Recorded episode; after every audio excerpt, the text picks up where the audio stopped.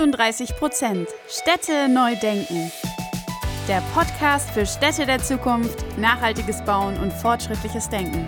Mit Lars von Green Engineers und Karina von Olymp Consulting.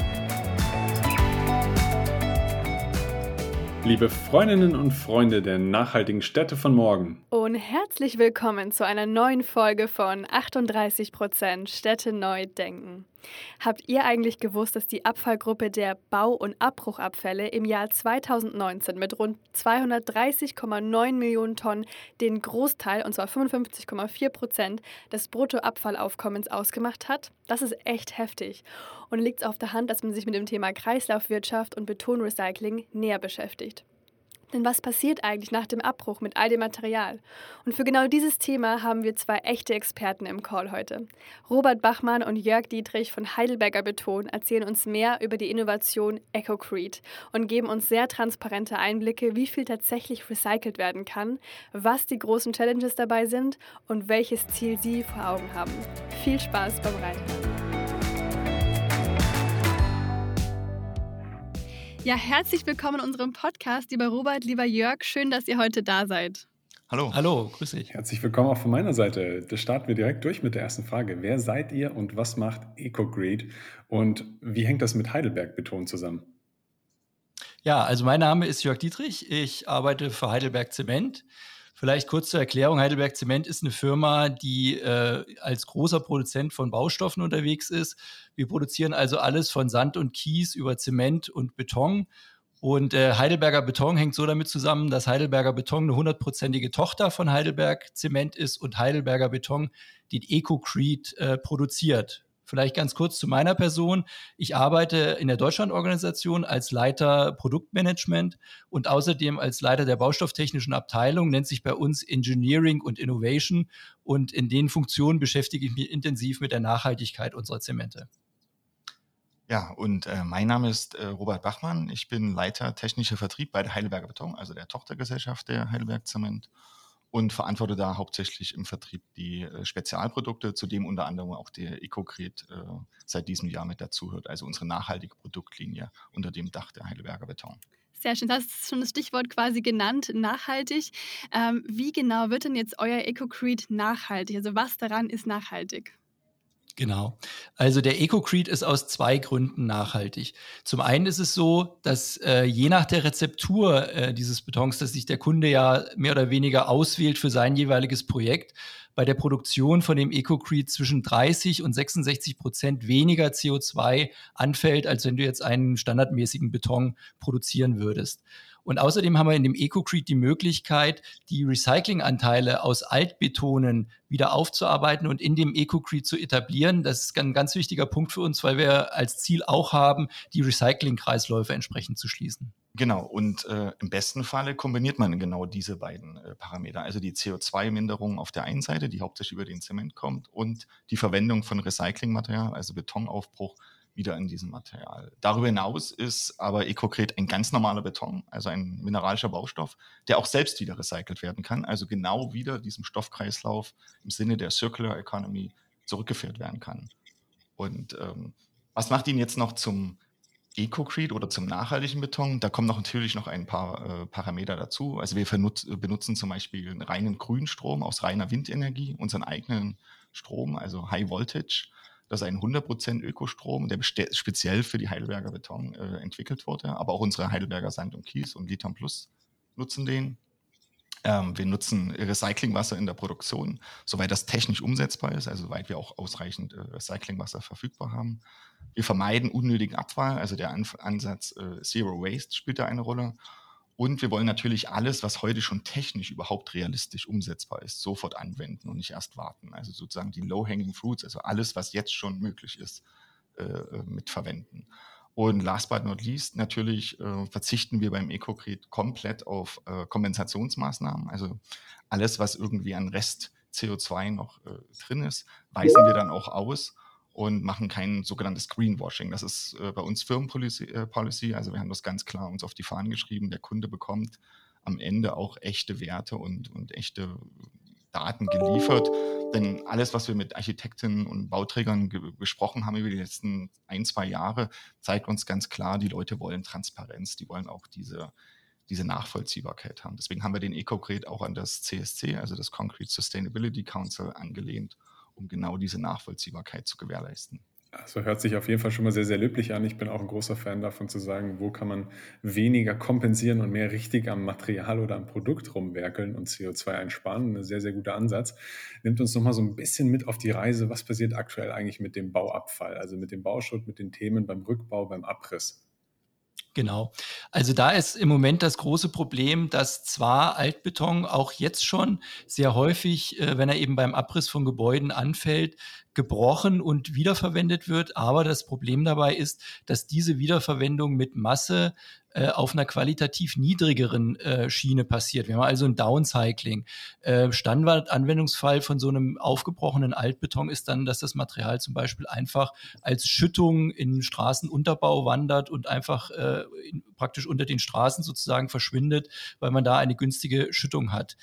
Das ist genau das, was wir nicht wollen. Was wir wollen, ist, dass der Altbeton äh, effektiv äh, gebrochen und äh, aufgetrennt werden kann. Und zwar in, zum einen in seine gröberen Bestandteile, eben zum Beispiel den Kies, der in diesem Beton drin war, und zum anderen in den äh, Zementstein, den wir in diesem Altbeton haben. Und diese Grobanteile wollen wir wieder in neue Betone, eben zum Beispiel den EcoCrete, einführen. Und dann hätten wir es ja geschafft, dass wir sozusagen ein Upcycling haben, also diesen Altbeton in einer hochqualitativ hochwertigen äh, Verwendung äh, wieder einführen. Und auf der anderen Seite die Feinanteile, die da einfallen, die wollen wir gerne wiederverwenden als Rohstoff, der in unsere Zementwerke reinwandert. Und so hätten wir dann diesen Kreislauf wirklich super geschlossen. Und äh, damit wir dieses Ziel eben erreichen können, haben wir auch extra einen eigenen Prozess und einen eigenen Trennanlage äh, für diese Fragestellung entwickelt. Und dieser Prozess nennt sich bei uns Reconcrete 360. Äh, in diesem Prozess ist es so, dass also sehr, sehr effektiv und schnell grob von Feinanteilen in diesem Altbeton getrennt werden kann. Und äh, das Ganze ist wirklich äh, super eingeschlagen. Wir haben vor kurzem dafür sogar einen Innovationspreis vom Bundeswirtschaftsministerium erhalten. Genau. Ähm, wobei, das muss ich immer vorab sagen, äh, der Begriff Abfall auch etwas irreführend ist und dem Material nicht ganz gerecht wird. Also ich spreche lieber oder wir sprechen lieber von dem Begriff Wertstoff, denn der, äh, das Recyclingmaterial hat auch einen gewissen Restwert, um wieder dem Kreis, äh, Kreislauf zugeführt werden. Also wir wieder gewinnen dieses Material und schonen damit natürlich äh, natürliche Ressourcen. Und nur dann ist es auch nachhaltig an der Stelle.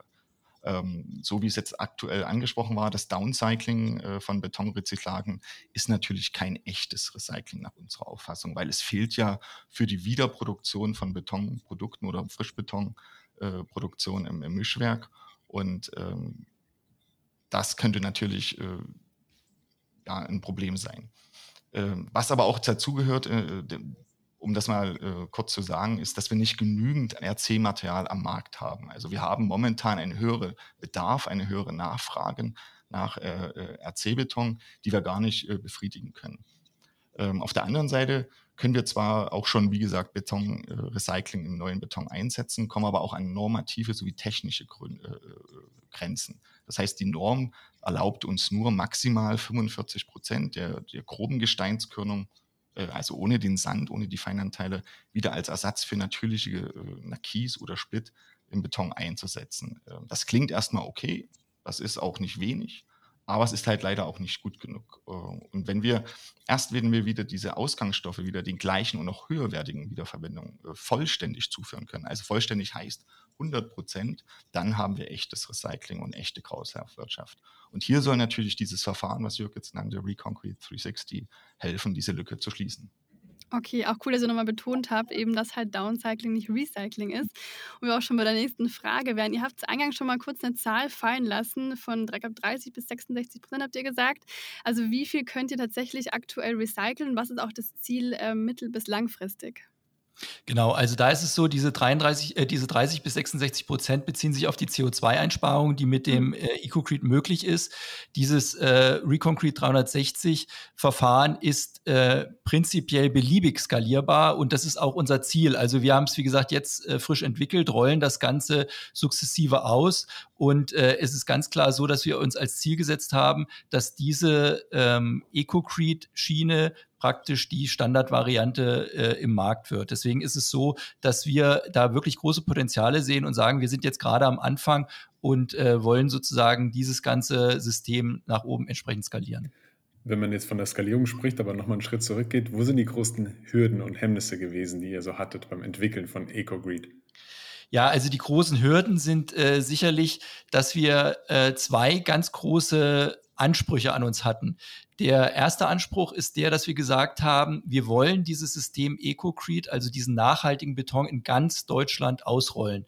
Das heißt also, unser Ziel war es, dass ein Kunde, egal wo er in Deutschland sitzt, sich sicher sein kann, wenn er einen EcoCrete 40 zum Beispiel bestellt, kann er im Vergleich zu einem Referenzbeton 40 Prozent CO2 einsparen.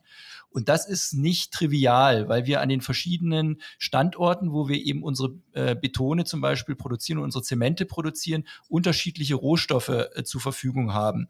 Und deswegen muss man eine ganze Menge Energie und Arbeit reinstecken in die Rezeptentwicklung und in die Rezeptabstimmung und haben für alle Standorte, an denen wir produzieren, eine umfangreiche Datenbank aufgebaut, wo jede Betonrezeptur mit dem entsprechenden CO2-Footprint hinterlegt ist. Und äh, das Team und Robert hat eben jetzt die Möglichkeit, praktisch den Kunden einwandfrei zu beraten, dass wir also sagen können, an dem Ort deines Bauvorhabens ist eine CO2-Einsparung von, ich sage jetzt mal, 40 Prozent möglich. Und das sind dann auch echte 40 Prozent CO2, eben nichts schön gerechnet, sondern wirklich technisch erreichbare Einsparungen. Auf der anderen Seite haben wir gesagt, wir wollen absolut transparent sein. Der Kunde soll nachvollziehen, gegen welchen Wert sind denn diese 40 Prozent CO2-Einsparung jetzt zu rechnen. Und da sind wir sehr, sehr glücklich, dass es uns gelungen ist, ein äh, unabhängiges, äh, einen unabhängigen Wert vom äh, Concrete Sustainability Council, das der Robert auch vorhin nannte, also eine unabhängige Institution, als Referenzwert zu implementieren, dass also gesagt wird, das ist der Standardbeton, gegen den die CO2-Einsparung gerechnet werden kann. Und dieser Wert ist mittlerweile auch von allen äh, Produzenten auf dem Markt anerkannt. Genau, und das ist äh, auch ein sehr wesentlicher Punkt, auf den wir in jedem Gespräch äh, hinweisen, ähm, dass über dieses CSC, Zertifikat, also dieses CO2-Modul über das CSC, ganz klar Transparent und Vergleichbarkeit gewährleistet ist. Ähm, zum einen Vergleichbarkeit, weil die gleichen Ansätze der äh, Rechnungsmethode äh, drin sind und auch transparent sind, äh, dass wir sagen können, äh, äh, was Hersteller XY äh, für Werte propagiert, die sind auch mit den Werten des anderen Herstellers ja, vergleichbar und dem, demzufolge auch nachvollziehbar. Ähm, deswegen ist dieses vom BTB, die, also vom Bundesverband Transportbetonwerk in Deutschland eingeführte CSC CO2-Modul so wichtig. Ähm, das gibt es seit diesem Jahr. Es schafft halt eine absolut vergleichbare Ausgangsbasis für die äh, GWP, also die Global Warming Potential Kalkulation und ist ein einfaches System, das auch die Einordnung dem Kunden und auch den, äh, sage ich mal, Leuten, die nicht jeden Tag damit zu tun haben, das nachvollziehbar macht. Also eine 30 Prozent Reduktion gegenüber der Baseline, die dort ausgewiesen wird, ist überall gleich und verständlich. Ähm, und ein zweiter Punkt ist, und das ohne Kompensationsmaßnahmen. Das heißt, ähm, dort werden die reinen CO2-Emissionen aus dem Modul A1 bis A3 nennt man das, also alles, was die Produktion betrifft, äh, ja, kalkuliert und hinterlegt und keinerlei Kompensationsmaßnahmen über ja, Zertifikate, wie man sie heute vielleicht auch bei, bei Anbietern kaufen kann, wie Atmosphäre, wenn man sein, zum Beispiel seine Flüge kompensiert. Sowas ist dort nicht mit hinterlegt. Ähm, die Gespräche, die wir mit Architekten und auch mit Planern geführt haben, haben immer wieder gezeigt, die Menschen wollen diese Ehrlichkeit. Sie wollen genau wissen, was ist in meinem Beton drin, also die realen CO2-Emissionen. Und äh, auch wenn wir heute noch keinen 100% äh, klimaneutralen Beton anbieten können, so können wir sagen, Greenwashing wäre dann der falsche Weg. Das können wir uns einfach nicht äh, erlauben. Mm, vollkommen richtig. Jetzt natürlich die Frage aller Fragen, wird Heidelberger Beton in naher Zukunft dann auch voll auf nachhaltigen Beton umsteigen? Ähm, und wenn ja, äh, was sind dann dabei die Hürden, die ihr gerade so seht? Ja, absolut. Also Heidelberger oder Heidelberg Zement und Heidelberger Beton haben sich völlig darauf committed, dass wir sagen, bis 2050 äh, muss die CO2-Neutralität erreicht sein. Und äh, um das hinzukriegen, liegen eigentlich zwei wesentliche Aufgaben vor uns. Äh, zum einen ist es äh, der Punkt, dass wir es unbedingt schaffen müssen und gerade auch massiv dabei sind, den CO2-neutralen Zement zu entwickeln Und der andere wesentliche Punkt ist eben, das hat man jetzt schon äh, mehrfach angesprochen, dass es eben gelingen muss, diese großen Ströme an Recyclingbeton, äh, die wir dazu benötigen, um praktisch die Kreisläufe zu schließen und die auch entsprechend erfasst werden müssen, das eben entsprechend aussteuern und auch datenmäßig nachhalten zu können. Was jetzt diesen CO2-neutralen äh, Zement angeht, ist das deswegen so eine schwierige Aufgabe, weil wenn man sich mal überlegt, wie Zement hergestellt wird, dann ist das so, dass dabei ein Gemisch aus Kalkstein und Ton gebrannt wird. Und wenn ich Kalkstein erhitze oder heiß mache, dann gibt dieser Kalkstein chemisch CO2 ab. Das ist einfach unvermeidbar. Und deswegen ist das äh, eine relativ tricky Aufgabe, wo wir aber, wie gesagt, massiv dran sind. Und äh, um das zu schaffen, verfolgen wir aktuell zwei Wege. Der Weg eins ist, wir haben vorhin gesagt, unser Reconcrete 360 ist ein Verfahren, was aufspaltet, auf der einen Seite die Grobanteile aus dem Altbeton und auf der anderen Seite die Feinanteile, den Zementstein, der im Altbeton drin ist. Und dieser Zementstein, der ist ja schon einmal durch den Ofen sozusagen durchgegangen. Das heißt also, das CO2, was da in dem Rohstoff drin war, ist schon ausgetrieben worden. Wenn wir jetzt diese Feinanteile wieder als Rohstoffe in unsere Zementwerken verwenden, dann haben wir äh, die wunderbare Situation, dass beim erneuten Produktionsprozess eben kein neues CO2 anfällt, weil eben dieser Rohstoff praktisch schon CO2 frei gebrannt wurde. Das ist der eine Weg. Und der andere Weg ist der, dass wir sagen, in dem Fall, wenn wie bisher dieses Gemisch aus Kalkstein und Ton äh, verwendet wird, um den, CO, äh, um den Zement herzustellen, dann entwickeln wir Technologien, mit denen wir in der Lage sind, bei der Zementproduktion eben das CO2, was dann zwangsläufig entsteht, abzuspalten und einzufangen. Und das ist jetzt keine wilde Science-Fiction-Aussage, sondern es ist so, dass äh, wir in 2024, das sind jetzt noch knapp anderthalb Jahre hin, in Norwegen das erste Zementwerk von Heidelberg Zement haben werden, was an den Start geht und was 50 Prozent seiner CO2-Emissionen entsprechend abspalten und einfangen wird. Genau, und äh, um vielleicht als Ergänzung, ob Heidelberger Beton in naher Zukunft voll darauf einsteigen wird, ähm, ganz klar ist das Ziel klimaneutraler Beton. Also ja, wir integrieren jetzt schon EcoCrete verstärkt in das Tagesgeschäft. Ähm, grundsätzlich ist unser Anspruch dann also schon heute, zumindest den EcoCrete 30, also die, die Level 1, also mindestens 30 Prozent Reduktion in allen unseren Transportbetonwerken flächendeckend anzubieten. Wir haben jetzt sogar schon ein äh, Projekt gehabt mit EcoCrete 50R, das heißt 50 Prozent äh, CO2-Reduktion plus noch zusätzlich RC-Material. Das ist natürlich die äh, beste Variante, die man haben kann. Das liegt aber nicht immer nur in unserer Hand. Da sind verschiedene Beteiligte gefordert. Zum einen muss der Bauherr das, das auch wollen und zum anderen müssen natürlich auch die Materialien dementsprechend vorliegen. Ähm, und auch wir als Hersteller stehen natürlich da vor riesigen äh, Herausforderungen, die wir bis jetzt wahrscheinlich nur erahnen können, wie wir sie umsetzen wollen. Aber auch da wird sich sehr viel ändern. Ähm, als Hürde würde ich da die größte Aufgabe natürlich im Zement sehen. Das hat ja Jörg jetzt schon gesagt, ganz klar. Das ist der Schlüssel zum klimaneutralen Beton. Aber auch die Verfügbarkeit von, von Recyclingmaterialien, von Betonrecycling ist, ist ein großes Thema. Ähm, auch wie wir diese überhaupt einsetzen dürfen. Also normative Regeln und, und, und geltende Vorschriften sind da manchmal ein, ein kleines Hemmnis. Ähm, aber ich denke mal, bin da froher Mutes, dass wir da äh, weiterkommen werden. Ähm, und nur diese beiden Sachen zusammen bedeuten auch für uns dann äh, Nachhaltigkeit. Also Nachhaltigkeit ist nicht nur CO2-neutral, sondern es ist auch Ressourcenschonung. Das, deswegen wird RC-Beton auch häufig mal als R-Beton, also ressourcenschonende Beton bezeichnet, weil damit natürlich auch weniger natürliche Vorkommen abgebaut werden müssen. Und deswegen wollen wir diese beiden Themen nie komplett trennen. Und ähm, diesen Weg dahin, den müssen wir alle beschreiten, alle gemeinsam am Bau Beteiligten. Das bedeutet auch, dass wir wegkommen von diesem äh, Generalbeton oder One-Size-Fits-All-Ansatz hin zu mehr komplexen, detaillierteren Lösungen, die dann aber auch wesentlich effizienter und dauerhafter sind.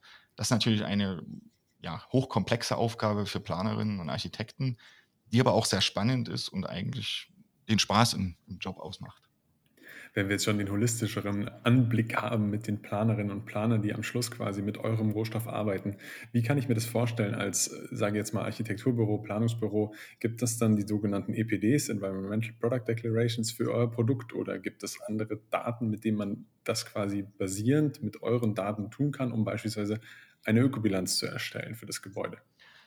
Genau, also die, die Frage kommt sehr, sehr häufig. Also gerade ähm, im, im, Hinblick auf, auf Planung äh, mit EPDs, weil das ja auch äh, Eingang findet in die äh, DGNB oder BRIAM oder LEED-Zertifizierung. Mhm. Ähm, man muss dazu sagen, eine EPD ist immer einzelrezepturabhängig und wir haben tausende von Rezepturen in jedem einzelnen Werk mit unterschiedlichen Zusammensetzungen und Rohstoffbasen, dass das gar nicht möglich ist. Also eine einzelne EPD wird es für den einzelnen äh, äh, oder für den generellen Ecocret nicht geben. Das wird immer einzeln spezifisch berechnet und auch herausgegeben. Natürlich können wir dann eine EPD erstellen lassen, dann aber speziell für dieses Bauvorhaben aus diesem Werk, mit dem wir beliefern, äh, dazusehen. Äh, diese dazugeben. Das ist die Transparenz, von der wir äh, anfänglich gesprochen haben. Ähm, deswegen sind wir auch so dahinterher zu sagen, für den Planer ist es eigentlich weniger wichtig, die EPD zu erhalten, sondern es vielmehr sich an dieses System vom CSC zu halten. Denn dort sind ganz klar die Berechnungsmethoden hinterlegt und auch die, die Datenbasis, denn da gibt es unterschiedliche Datenbanken, die man zur Berechnung benutzen kann. Und auch der, äh, die Abgrenzung, welches Modul, also A1 bis A3 sagte schon, also alles, was die Produktion betrifft, ist genau standardmäßig definiert. Und das muss man äh, noch dazu sagen, äh, auch beim CSC äh, ist die äh, Kompensation als, als äh, mögliche Minderung komplett ausgeschlossen. Deswegen statt eine EBD lieber das CSC-System verwenden, weil es Vergleichbarkeit und maximale Transparenz im Markt äh, ja, bereitstellt. Was sind denn nun so eure weiteren Steps für EcoCrete? Was habt ihr so für die nächsten ja, fünf oder auch bis zehn Jahre geplant? Ja, das Produkt haben wir jetzt erst im Januar diesen Jahres äh, gelauncht. Das ist also die, die, die, äh, wir haben unsere nachhaltigen Betone unter dem Label und diesem Deckbegriff EcoCrete zusammengefasst. Also einerseits CO2, andererseits äh, ressourcenschonenden oder Recyclingbeton. Äh, ähm, ganz klar ist die weitere Optimierung. Also wir wollen natürlich nicht stehen bleiben. Ziel muss es sein, dass EcoCret irgendwann in den nächsten fünf Jahren eher als in zehn Jahren zum Standardbeton wird. Wir wollen ihn als Standard etablieren. Er soll nicht etwas Besonderes oder, oder äh, Zusätzliches sein, sondern jeder Beton, der Heidelberger Beton, muss einen EcoCret-Standard haben. Und dann auch nicht nur 30 Prozent CO2 reduziert, sondern natürlich eher die höheren, mindestens 50 Prozent und aufwärts. Und dazu natürlich auch noch die maximalen Anteile an, an Recycling. Ähm, ansonsten haben wir das Kind jetzt erstmal zum Laufen gebracht bei der Entwicklung, haben uns äh, viel mit dem Markt auseinandergesetzt und auch mit ganz vielen äh, Marktbeteiligten gesprochen, die, bei denen wir auch offene Tür, Türen eingerannt sind. Und jetzt müssen wir erstmal sehen, wie, wie das angenommen wird. Äh, denn das klingt manchmal so trivial, dass wir dann einfach einen EcoCret jetzt aus der Schublade geholt haben und den jetzt in den Markt werfen, denn so war es nicht. Also da war eine sehr lange Entwicklungszeit auch dahinter. Und äh, da bohrt man natürlich auch etwas dickere Bretter, gerade auf der normativen Seite, wo man sehr viel Aufklärungsgespräche äh, führen muss. Aber ähm, Ziel ist ganz klar, in fünf Jahren muss jeder Beton oder in zehn Jahren spätestens Ecocret sein oder Ecocret fähig sein. Ja, und vielleicht nochmal als Ergänzung zu dem, was der Robert gerade sagte. Äh, wir hatten ja eingangs gesagt, dass wir im Moment schaffen können bei dem EcoCrete 66 Prozent CO2-Einsparung. Äh, in dem Moment, wo wir natürlich in der Lage sind, äh, noch deutlich stärker reduzierte oder CO2-reduzierte Zemente oder CO2-neutrale Zemente ins Rennen zu bringen, ist es natürlich auf jeden Fall so, dass diese Quote weiter nach oben verschoben werden soll und im Endeffekt ganz klar, wie der Robert auch schon sagte, 100 Prozent als die Zielmarke ist, die wir uns gesetzt haben. Und äh, das ist absolut das, worauf wir hinarbeiten. Sehr schön. Jetzt geht es darum, wie ihr euch die Stadt 35 vorstellt. Die Frage, die wir jedem stellen, jedem Paar, jedem Gast, wie auch immer bei uns im Podcast. Wie könnt ihr euch das jetzt vielleicht auch mal ein bisschen privat, ein bisschen weg vom Beton vorstellen, dass 2035 die Stadt aussieht? Ja, da muss ich ganz ehrlich sagen, da äh, geht meine private Brille natürlich mit der beruflichen Brille ein bisschen äh, überein. Also was ich auf jeden Fall erwarte und was ich auch sehr schön, privat sehr schön finde, wo ich auch denke, dass es kommen wird, ist, dass wir äh, bis 2035 und auch schon früher ein deutliches Umdenken nochmal, denke ich, in den Bauweisen oder in den Planungen haben werden, dass wir viel mehr Hybridbauweisen haben werden, dass also unterschiedliche Materialien miteinander kombiniert werden, also Holz, Stahl, Glas, Beton, diese verschiedenen äh, Baustoffe werden äh, miteinander kombiniert werden. Und das aber ganz wichtig in einer Art und Weise, dass in dem Moment, wo das Gebäude eben sein Lebensalter erreicht hat, ich auch wieder in der Lage bin, diese verschiedenen Baustoffe voneinander zu trennen. Denn Denn es muss jetzt schon so sein, dass wir dann in der Planung, und das kriegt man sicherlich auch ästhetisch sehr schön hin, äh, praktisch Gebäude schaffen, äh, die praktisch zum Zeitpunkt des Abrisses dann wieder diese einzelnen Baustoffe hergeben und wo ich dann praktisch für jede Baustoffart äh, eine sehr hohe Recyclingquote ähm, eben erreichen kann. Und dabei ist es so, dass, äh, wenn ich mir das betrachte, natürlich so Baustoffe wie Beton einen absoluten Schlüsselstein darstellen werden, denn Beton hat äh, ganz große Vorteile, zum Beispiel im Bereich der, der Festigkeit, Dauerhaftigkeit oder Formgebung. Äh, von daher ist es so, dass auch wenn wir an ähm, Städte der Zukunft oder auch an Infrastruktur der Zukunft denken werden, wie Brücken, Windräder, sonst irgendwas, da Beton eine ganz große Rolle spielen wird. Und äh, von daher denke ich, was ein sehr ausgewogenes Bild dann sein wird, dass jeder Baustoff in dem Bereich eingesetzt werden wird, wo er seine Stärken hat und wo er gegebenenfalls auch ästhetisch am schönsten einzusetzen ist. Und äh, wenn man den Beton betrachtet, dann ist es unser Job jetzt halt sozusagen den Zement und den Beton CO2-neutral zu kriegen und darauf arbeiten wir ja hin.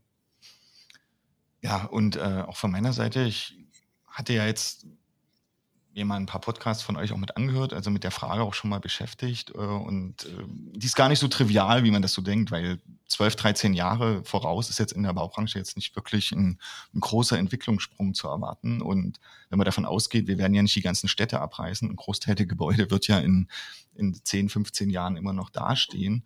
Aber um das mal in, in, in Perspektive zu setzen, äh, wenn man überlegt, dass was ist denn eigentlich vor 12, 13 Jahren gewesen, wenn man überlegt, das iPhone wurde 2007 eingeführt und heute bezahlen wir alles mit dem Handy, wir machen sehr viel mit dem Handy und mit dem Smartphone und ähm, das zweite einschneidende äh, Ergebnis war 2020 äh, äh, die Covid-Pandemie, die dazu geführt haben, dass wir ganz andere Techniken nutzen. Die Digitalisierung hat einen Riesenfortschritt gemacht. Ähm, wir machen sehr viel Videokonferenzen etc. Das alles strahlt natürlich dann auch auf wieder äh, den Bausektor aus, denn zum Beispiel brauchen wir noch Büro- und Verwaltungsgebäude in dem Umfang, wie wir sie bisher gehabt haben, weil die Leute einfach äh, viel mehr im Homeoffice sind. Also gerade so Shared Spaces, das haben wir hier auch in der Hauptverwaltung. Also ich bin heute hier reingefahren.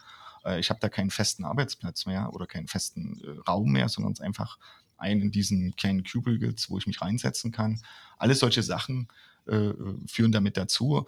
Und ähm, das wird sich wesentlich ändern. Ich denke auch, die Städte der Zukunft werden, werden wesentlich äh, ja, menschenfreundlicher sein. Das heißt, Verkehrskonzepte werden neu gedacht werden müssen. Wir werden darüber nachdenken, äh, wie kommen wir von A nach B mit möglichst wenig Emissionen ähm, und äh, wie gestalten wir die Häuser. Und da wird trotzdem äh, Beton eine, eine sehr große Rolle spielen. Und auf der baulichen Seite, ganz klar, werden sich die Baustellen auch verändern. Das, wär, das sehen wir heute schon. Wir arbeiten ja auch mit, mit Jörgs Abteilung ganz stark am 3D-Druck zum Beispiel zusammen, aber auch an, an, an sehr dünnen, äh, hochfesten äh, Betonen, äh, die dünnere Schalen und, und wesentlich mehr Materialeinsparung äh, liefern können oder auch beim Systembau. Das alles wird die Baustelle der Zukunft äh, wesentlich verändern. Und äh, nicht alles, was man dann dort umsetzt, wird man auch gleich nach außen sehen können, aber es wird im, im Hintergrund laufen. Und wenn ich einen Wunsch habe, dann hoffe ich, dass für die Städte der Zukunft etwas mehr auch auf, auf äh, neue Denkanstöße gesetzt wird. Also ein großer Punkt ist zum Beispiel die Versiegelung. Wir sehen ja durch den Klimawandel und die Starkregenereignisse, dass unsere Städte dann immer bei solchen äh, Starkregenereignissen alle überflutet werden. Da muss man natürlich überlegen, wie man da rangeht. Und für mich ist es immer noch unklar, warum man nicht dort auf die Bestandssysteme äh, schon jetzt abstellt und sagt, wir brauchen versickerungsfähige äh, Belege. Wir müssen ja nicht alle jeden Fußweg komplett zu asphaltieren oder betonieren. Da können ja auch offenporische Systeme eingesetzt werden, die auch wiederum eine Filterwirkung haben. Unsere, die Tochtergesellschaft von Heidelberg Zement, die Liton Plus, hat da zum Beispiel auch schon äh, mit Liton Blue ein sehr gutes System entwickelt. Und das sind alles solche Sachen, die sind heute schon da, die können wir umsetzen und die hoffe ich dann, dass wir die auch in 10, 12 Jahren schon äh, vermehrt im, im Markt sehen werden. Ich denke, du hast einen ganz spannenden Punkt äh, genannt. In zehn bis zwölf Jahren wird vielleicht die Stadt nicht vollkommen anders aussehen, gebäudetechnisch, aber wir werden sie mit Sicherheit äh, ganz anders nutzen. Und äh, deswegen vielen Dank für eure ja, Ausblicke in die Stadt von morgen und auch für das tolle Gespräch. Ähm, man merkt, dass das Thema Transparenz bei euch ganz äh, groß geschrieben ist und das finde ich super. Ähm, ja, ganz viel Erfolg für die Zukunft und ich freue mich, wenn wir im Austausch bleiben. Bis bald. Ja, vielen herzlichen Dank. Bis ja, bald. Vielen Dank auch von meiner Seite. Tschüss. Wir hoffen, die Folge hat euch gefallen und ihr konntet neuen Input mitnehmen. Damit ihr auch die nächste Folge am Donnerstag um 18 Uhr nicht verpasst, könnt ihr unseren Channel abonnieren und gerne auch eine Bewertung dalassen. Du findest uns auf Spotify, Apple Podcast und allen gängigen Podcast-Plattformen. Danke fürs Anhören und bis nächste Woche.